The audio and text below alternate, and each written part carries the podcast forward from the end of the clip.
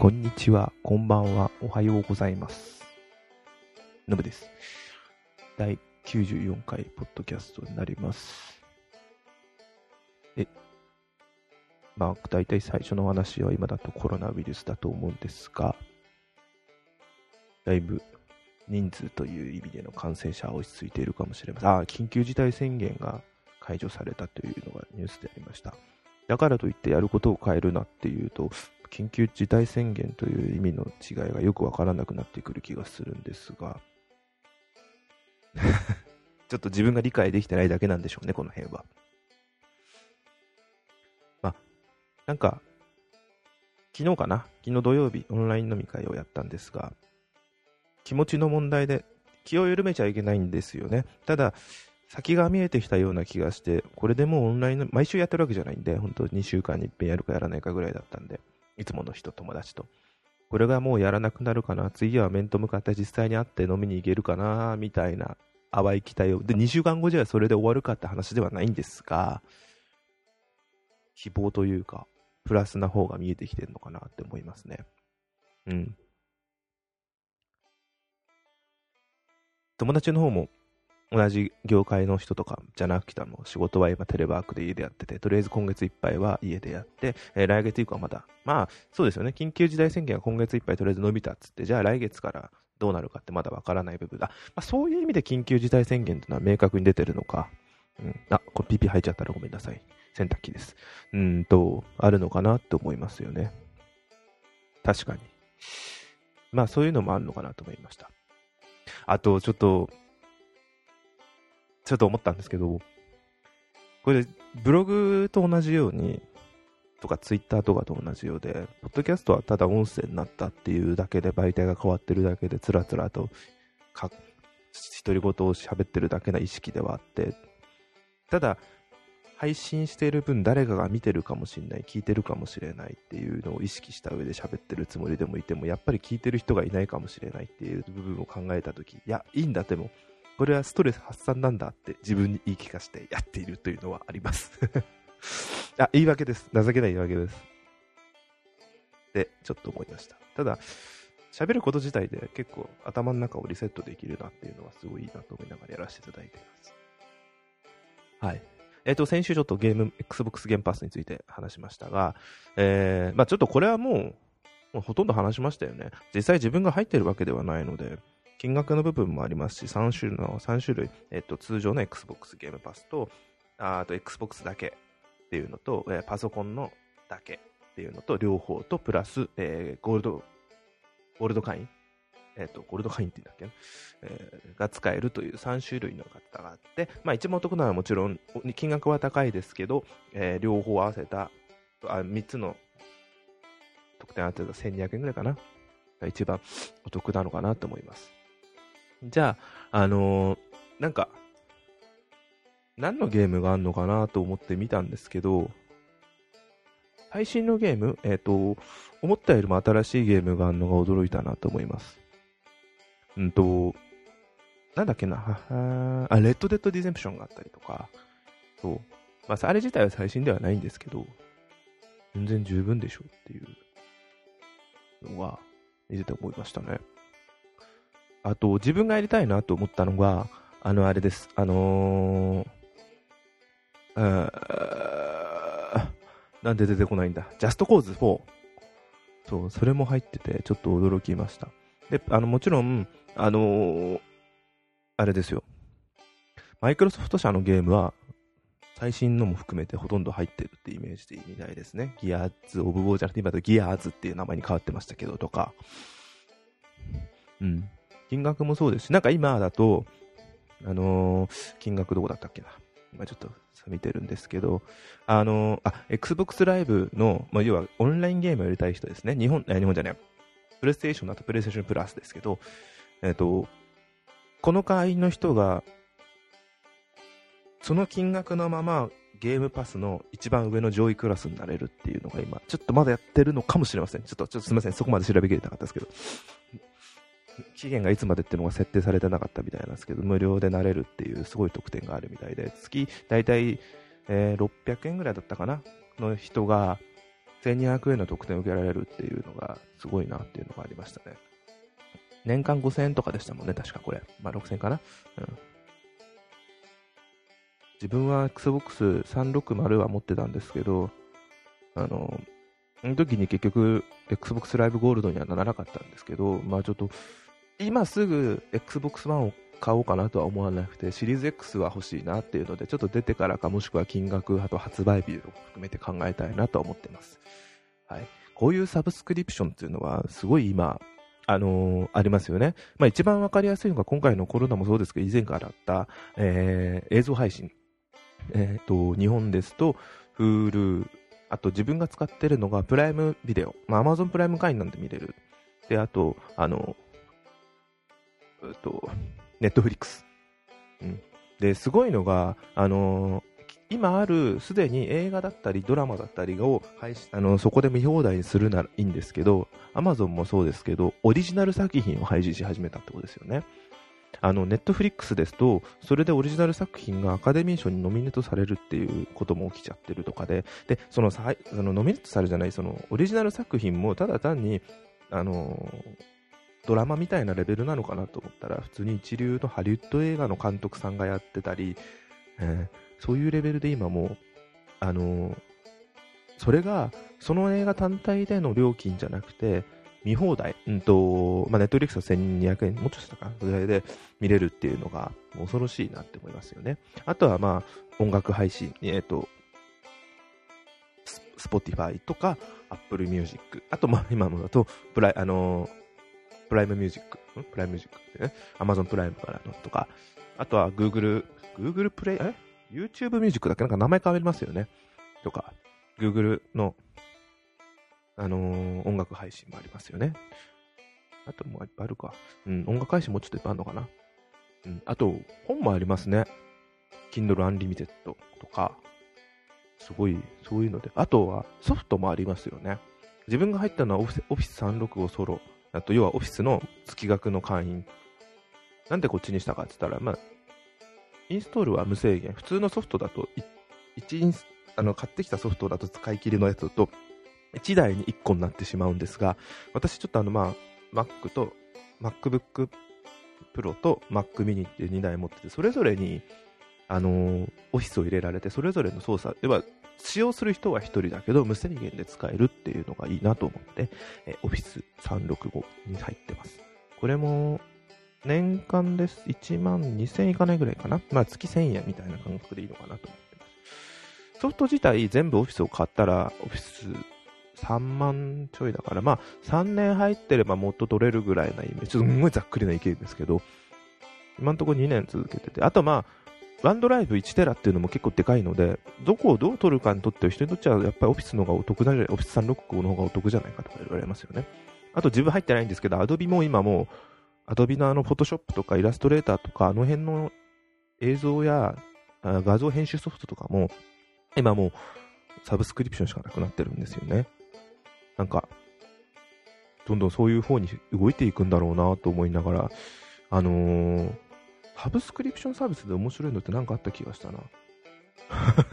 すいません、今、外すごい散歩、あ、そう、あの、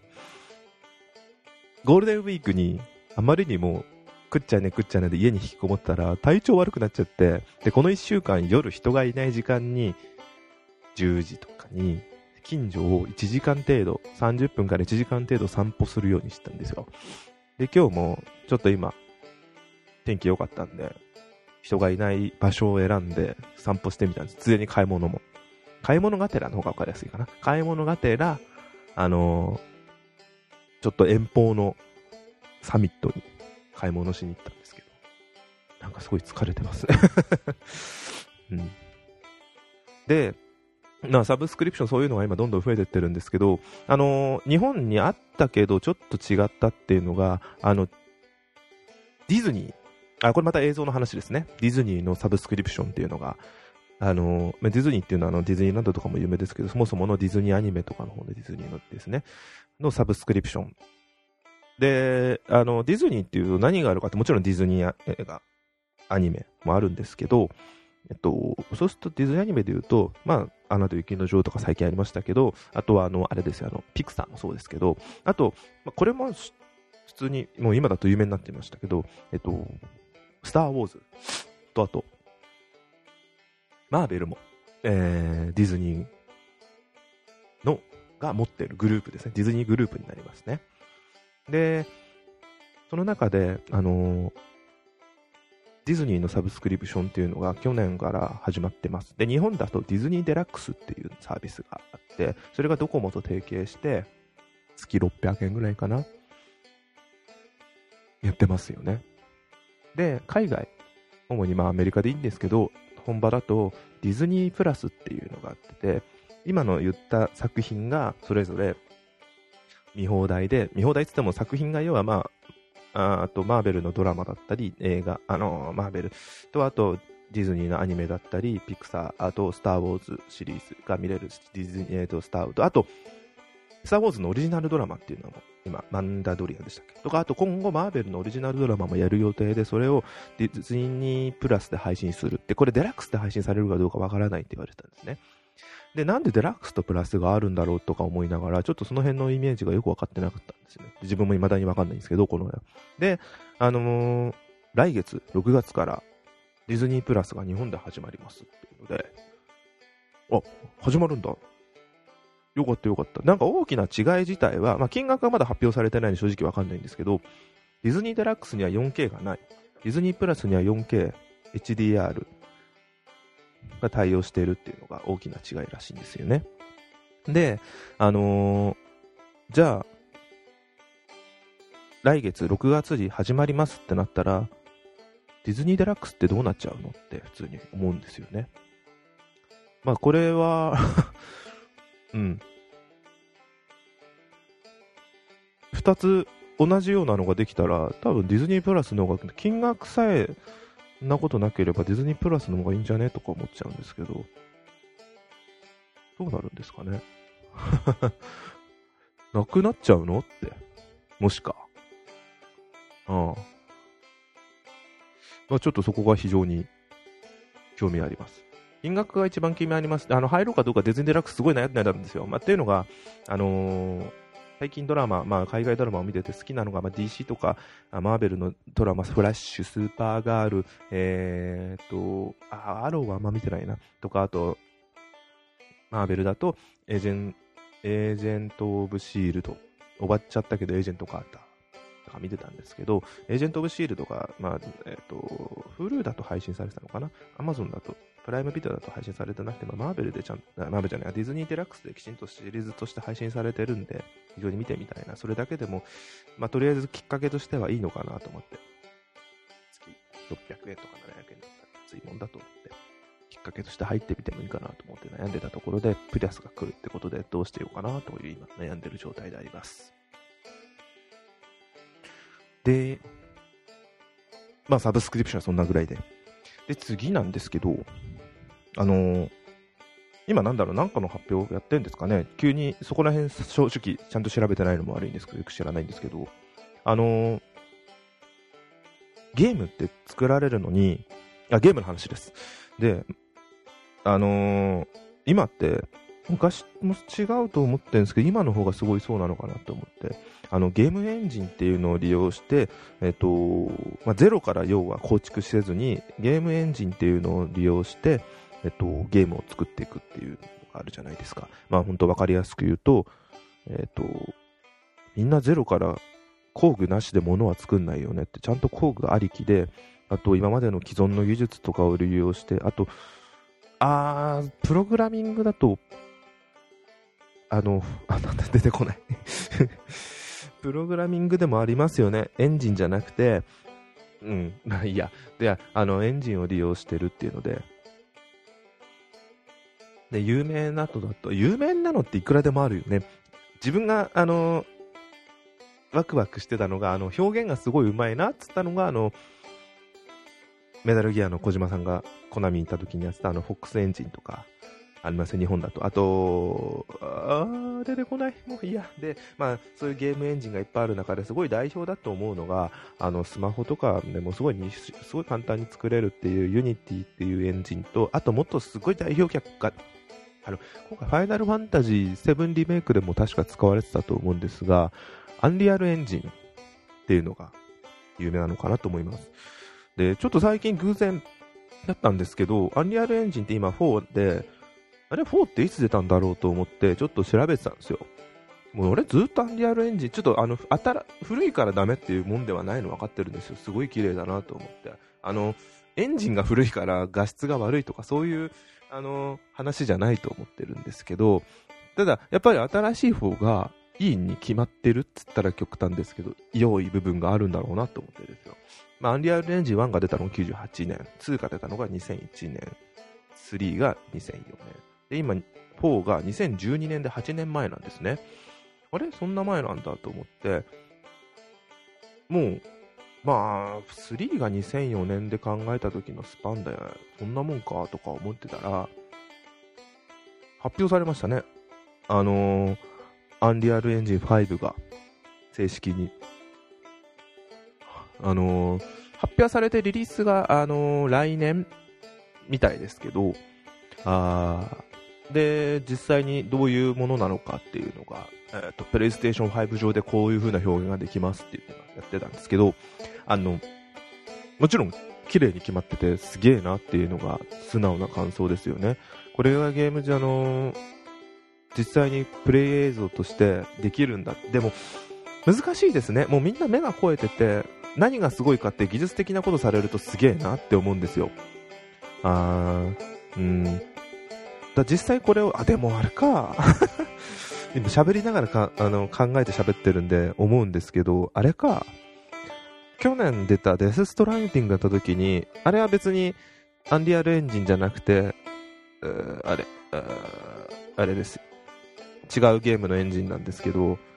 ただすごい綺麗だなって思ったのは、やっぱこれが次世代機なんだなってすごい実感した部分もあったんですけど、それと一緒か。じゃあまたあれ以上に綺麗になるんだっていうのを考えると、全然びっくりはするのか？でも、スイッチで動物の森やって綺麗ですよ。ああいうデフォルメされたキャラクターが、カクカクせずに、つるっとした感じで動くのすごい綺麗だなと思いますよ。すごい難しいですよね。あの、写実的にリアルな部分を表現するっていうのはすごいいいなと思いますし、まあ、ちょっとこれ自体は実際自分が目でやってみてのが一番なんですよね。あと、ファイナルファンタジー7リメイクでも十分、あの体験版しかやってないですけど、十分すごいなと、見せ方、作る側の見せ方もあるんだなと思いましたね。あとこれ、この発表の後に YouTube とかでいろんな方々が、あのー、アンリアルエンジン5についてのコメントをしてるのを見て、一個すごいわかりやすくやってたなっていう、たまに見てたやつで、あった YouTube の方の D ゲームさんっていう方のチャンネルで、えー、アンリアルエンジン5についての解説をしてくれてたんですけど、ここですごい面白いなと思ったんですよ。あの、ポリゴン数の話をしてたんですね。えー、PS1 から5についてどれぐらい進化したかっていうので、で、1が、あ、これ、5月16日投稿された、えー、前半、後半されたのかな？もう、あ、まだされてないか。見されてたら見たいんですけど、あえ、この、他のゲームの話で、他のゲームで最も変えた勝負だけああ、なるほど。えっ、ー、と、PS5 発表会内容まとめ、会社、開発者が認めた PS5 はハイエンド PC 以上、第3回サマーゲームフェスまとめ、アンリアルエンジン5、アンリアルエンジン5を解説っていう動画なんですけど、そこで1から5に関して、あの、アンリアルエンジンじゃないや、ポリゴン数の話が出てるんですね。で、PS1 が、ポリゴン数が100。ポリゴンっていうのは、なんだろうあれ。キャラクターにつけるカクカクしたあの表面の数ですね。まあ、この動画見た方がすごいわかりやすいです。もう逃げます。で、2は5700。数が。で、PS3 が6.4万。で、そこからあんま変わらず PS4 が8万。あれ PS3 と PS4 ってあんま変わんないんだと思ったんですけど、いや、でも、それでも、スプリット4でもすごい、なんだろう、オブジェクト、あれはだから、ポリゴン数っていうよりもオブジェクトの数が増えてるのかな？でもそれポリゴン数と関係ないのかな？草がなかったとこに草があるみたいな。それってゲームとどこまで直結するかわかんないですけど。で、PS5 が一気に3300万。ただ発売されてないものに対してそれって大げさだなと思ってどうなんだろうと思うんですけど、ただ、あのー、実際そこまで実装できて見た目はそんなに、あ表示してん、そこまでの表示をしながらも実際はそれを出さないようにしてる。ただ面白いなと思ったのが、あのー、プレイステーション5の凄さっていうのはロード時間の速さっていうので、そこを利用することによってすごい量のポリゴン数を出すことができるようになりましたっていうのが、あ、そっか。ただの、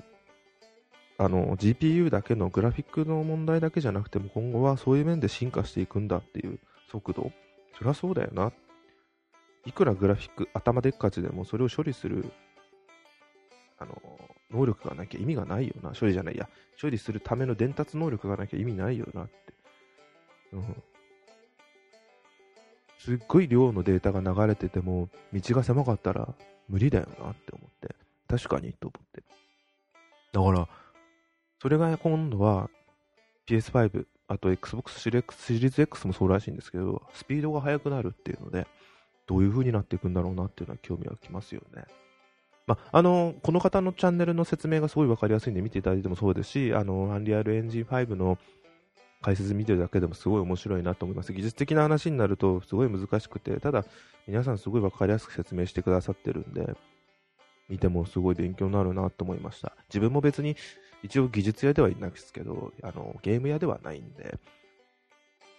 理系な部分分かるにしても、こうやって説明してくださるとすごい分かりやすいなって思いました。あのー、まあ、独自のこういうエンジンを使うことによって、あのー、今まで以上に綺麗になりますぜ、みたいな 説明をしてくださってるんですよ。だから、アンリアルエンジンすげえぞっていうのが、あのー、そう。でも、これって、結局、見なきゃ発売されてからじゃないとわかんないですよね。綺麗だぞ、綺麗だぞって言っても、プレイステーション2も3も4は知らんけど、すごくなりますっつっても、まあ確かに綺麗にはなってるんですけど、想像の一歩手前なんですよね。なんか、肩透かしを食らっちゃう部分っていっぱいあったと思うんですよ。なんで、極端な話、2でこんな綺麗になるぞっつってたのが3で再現されてたっていうのがある気がして、で、3で再現され、こんな綺麗になるぞってたのが4で再現されてる気がしてて。だから、今後それがどうなっていくんですかね。うんと、まあ、プレイステーション3の時は、あの、ハイビジョン対応ですごくなります。で、4はハイビジョン対応じゃなくて 4K つっても、仮 4K で実際 4K じゃなかったのが、5でやっと 4K 対応になりますで、もう、4K、どうなんですかね？本当に 4K に対応したゲームってどんだけ綺麗なんですかね？ヤスストラングティングは綺麗でした。ただ、プレイステーションプロが 4K 対応してないっていう、4K、本当の 4K 出力じゃないっていうのがあるらしいんで。うん。まあ、あとは本当、自分でやっていくだ、買って購入してなんかゲームやっていくかっていうのが本当素直な感想です。うん。そんな感じですかね。だらだらとまた話してしまいました。はい。以上になります。とりあえず今相変わらずあつ森と、えー、フォールアウト76をやってるますが、はい、76が18日、北米時間の18日まで軽減値2倍というイベントをやってるので、ひたすら頑張ってレベル上げをしています。50まで行きたいなっていうのを目指して頑張っている状態であります。あとは、運動も兼ねてお散歩続けようかな。まあちょっと人に会わないように頑張って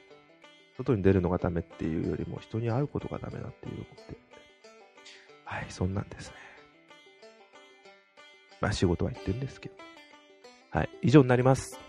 ご清聴ありがとうございました。失礼いたします。さようなら。